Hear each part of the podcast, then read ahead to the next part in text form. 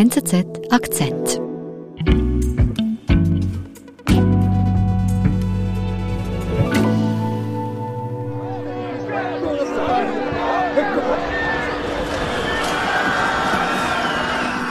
We were just trying to survive.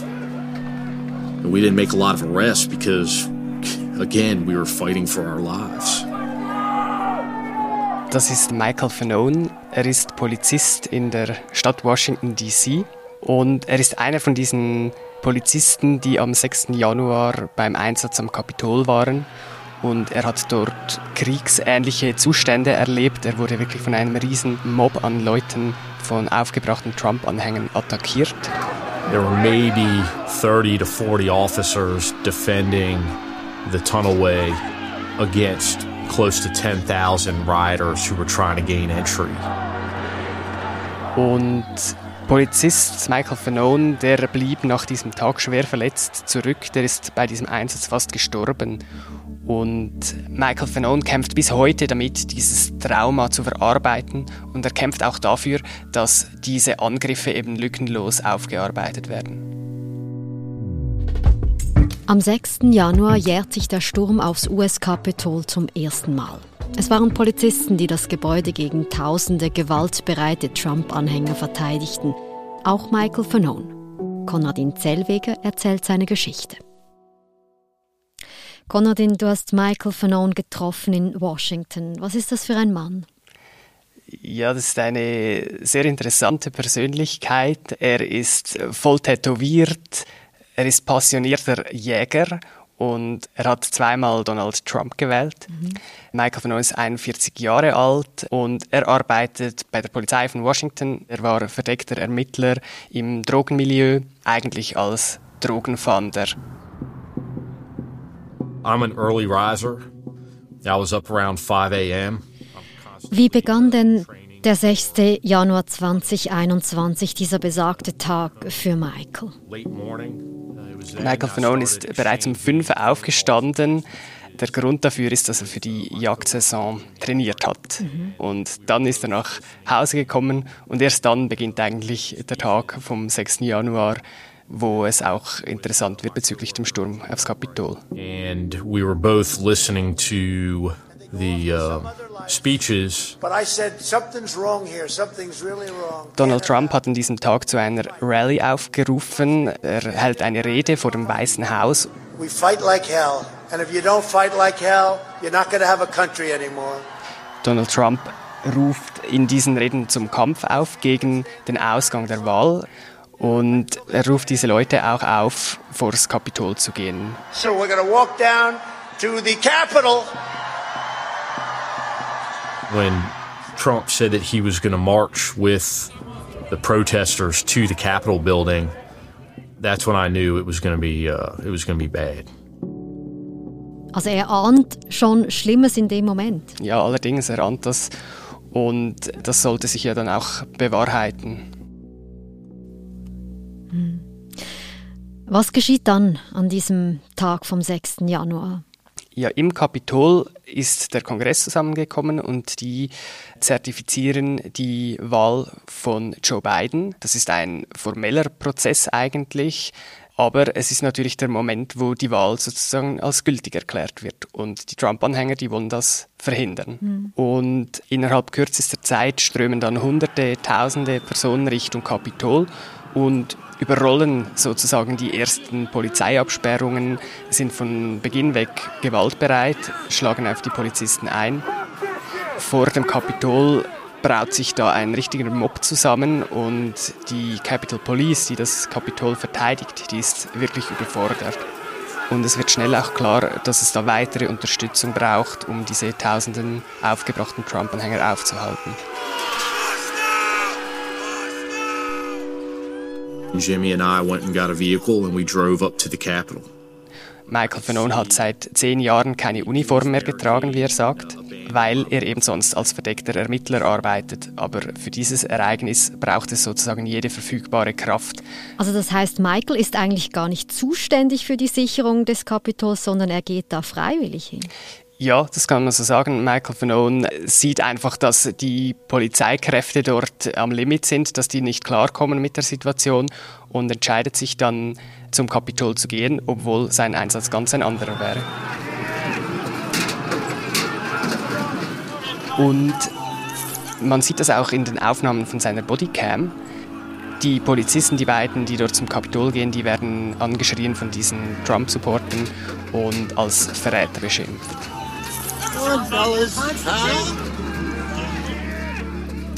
Und wie geht es dann weiter? Also gelingt es denn, Fanon ins Kapitol reinzukommen? Ja, Michael Fanon geht ins Kapitol rein und im Kapitol gehen sie dann zum Tunneleingang. Das ist ein zu diesem Zeitpunkt ziemlich sensiblen Eingang, weil dort vorne dran stehen bereits tausende Trump-Anhänger und wenn dieser Eingang gefallen wäre, dann wäre es für die ein leichtes gewesen, da rein zu marschieren. Jimmy and I made our way down to the tunnel, and you know, what we encountered there was uh, pretty intense. Es wird auf die Polizisten eingeschlagen mit verschiedenen Gegenständen, mit Pfefferspray auf die, auf die Polizisten gesprüht. Sie werden mit Feuerlöschern ähm, attackiert, mit Eisenstangen etc. First, we push them back through the set of double doors. Then we push them back through the uh, threshold of the tunnel. Next thing you know, um, I'm being pulled off the line. Und dann wird Michael Fanone von einem Trump-Anhänger aus der Polizeireihe Reihe rausgerissen. Und Michael Fanone verliert den Kontakt zu seinen Kollegen und wird da aus diesem Tunnelausgang rausgezogen und verschwindet sozusagen in dieser Menge. After that, it was like uh, it was like getting hit by a wave. I was defenseless. Die Leute, die schreien, äh, get his ass, die, die stürzen sich regelrecht auf ihn, die prügeln auf ihn ein.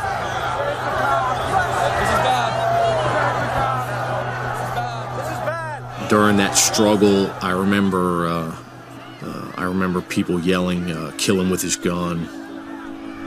I realized immediately that uh, you know if I was to draw my weapon, it would have been taken away from me and most likely used against me. Um, so my plan B was uh, try to appeal to somebody's humanity in the crowd, and then I yelled out, uh, "I have kids." Mhm. Also er flieht. Er, er fleht, ich habe Kinder, ich habe Kinder. You know, while some individuals were still trying to assault me, others were trying to protect me. Und das wirkt dann aber anscheinend. Es gibt dann erste Trump-Supporter, die ihn dann eigentlich plötzlich unterstützen. Und dann helfen die Leute ihm dann wieder langsam Richtung Tunneleingang zu kommen, dort wo auch seine Polizeikollegen sind. Und Michael Fanon erzählt dann, dass er in diesem Moment das Bewusstsein verliert und in Ohnmacht fällt. After that, I was unconscious.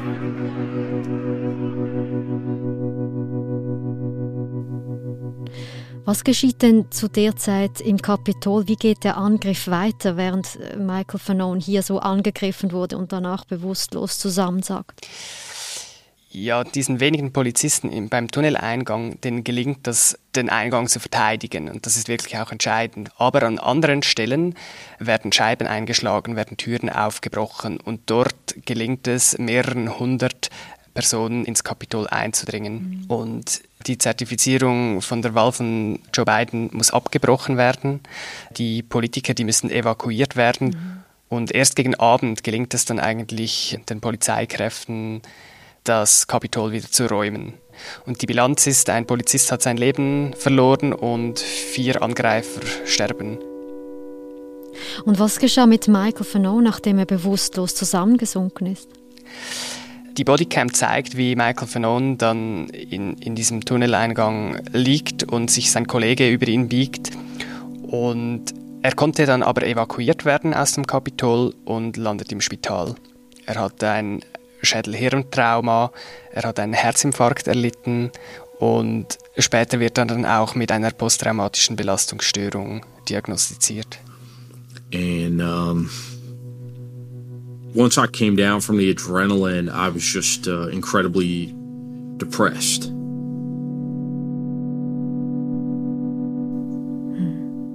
Wie hat er denn auf dich gewirkt, als er dir das alles erzählt hat, als er sich erinnert hat an diese schlimmen Ereignisse? Grundsätzlich habe ich ihn sehr bodenständig und ausdrucksstark erlebt, aber in den Momenten, als er wirklich über diese Szenen gesprochen hat, wo er dort in der Menge um sein Leben gekämpft hat, dort hat man ihm angemerkt, dass das ihn sehr belastet. Er hat dann immer auf den Boden geschaut, das, da war eine Anspannung in der Luft. Mhm. Etwas, was für ihn auch sehr belastend ist, dass die allermeisten Angreifer von diesem Tag unerkannt davongekommen sind, keine Konsequenzen tragen mussten bis jetzt, obwohl diese tausenden, meist weiße Männer, ähm, Trump-Anhänger, diese Polizisten angegriffen haben.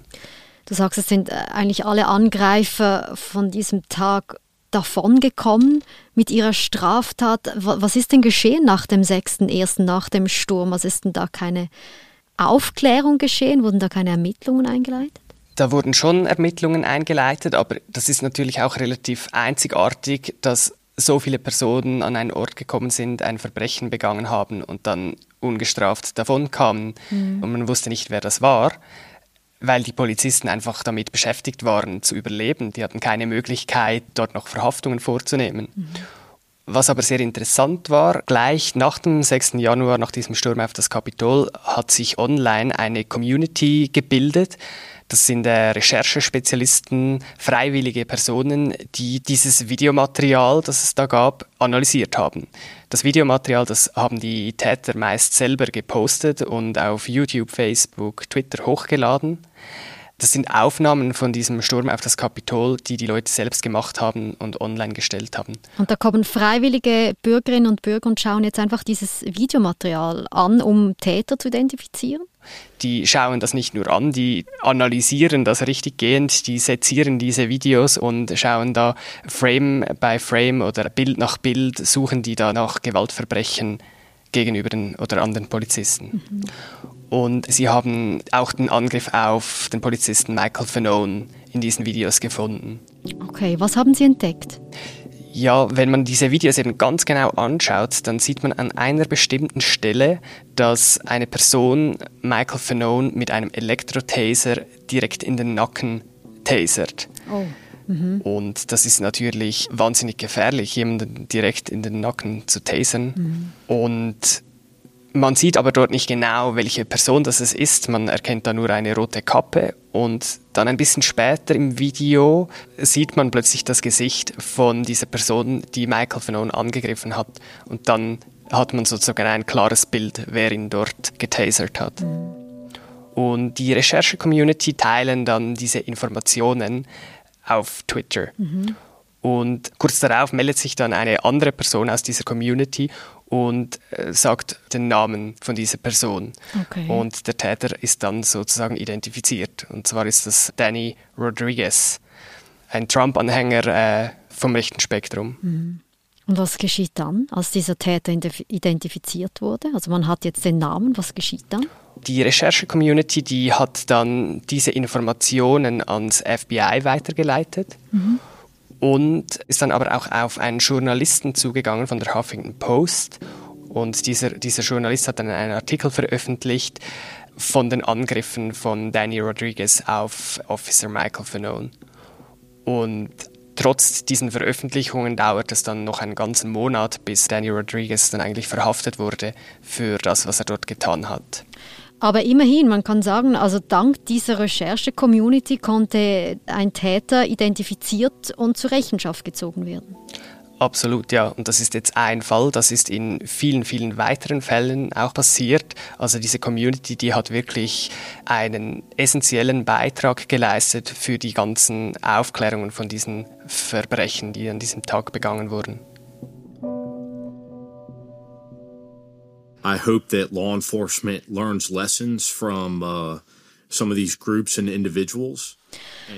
Und was sagt denn Michael Fanon dazu, dass eben jetzt ein Täter hier zur Rechenschaft gezogen wurde, der ihm Schlimmes angetan hat? Kann das vielleicht auch helfen bei der Verarbeitung von seinem Trauma?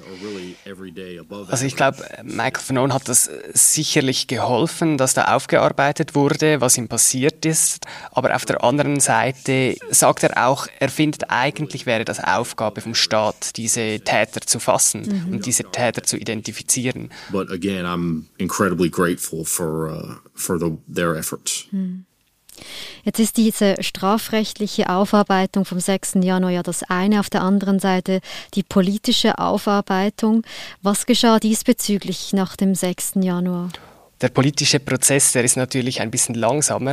Es hat sich aber ein Untersuchungsausschuss gebildet, der diesen 6. Januar aufarbeiten soll. Die Demokraten, die wollen das natürlich ganz genau aufarbeiten, wollen herausfinden, wer da wirklich in der Verantwortung steht. Auf der Seite von der Republikaner gibt es viele Politiker, die diesen, äh, diese Ereignisse vom 6. Januar kleinreden. Die verharmlosen das wirklich total. Die sprechen da von einem Touristenausflug. Die sagen, das war ein Tag im Januar, wir wollen jetzt endlich weitermachen. Mhm. Also die wollen wirklich, dass das nicht aufgearbeitet wird. Die versuchen das regelrecht zu sabotieren, diese Aufarbeitung. Und was sagt denn Fanon dazu? Fanon hat selber von diesem äh, Untersuchungsausschuss ausgesagt und er ist bitter enttäuscht darüber. Mhm. Für ihn ist das der ultimative Verrat, dass diese Politiker, welche er beschützt hat an diesem Tag im Kapitol, dass die versuchen, den Tag zu relativieren, herunterzuspielen, das, das geht ihm nicht in den Kopf. It feels like the ultimate betrayal to me. Mhm. Was macht denn Fanon heute? Wie geht es ihm? Michael Fanon hat seinen Job als Polizisten gekündigt. Er ist jetzt neu bei CNN, hat in die Medien gewechselt und dort wird er Sicherheitsthemen kommentieren. Und ich, ich habe das Gefühl, Michael Fanon hat wirklich abgeschlossen mit, mit dem Polizeiberuf nach diesem wirklich großen Trauma, das er dort erlitten hat. Mhm. Und dieser Gang in die Öffentlichkeit, jetzt vielleicht auch diesen Gang in die Medien, ich glaube, das ist Teil des Heilungsprozesses für ihn. Dieses, dieses immer und immer wieder Erzählen von diesen gewaltvollen, brutalen Angriffen auf ihn, das hat ihm geholfen, das Ganze zu verarbeiten. Plus, I, I felt like if I didn't speak up, that all of those actions would have been uh, for nothing.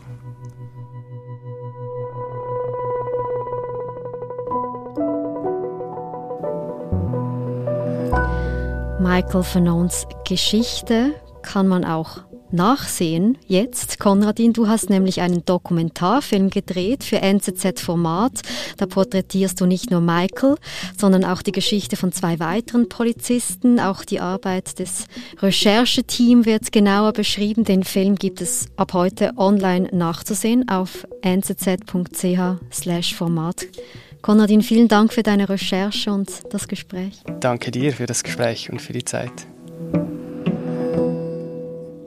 Das war unser Akzent. Ich bin Nadine Landert. Bis bald.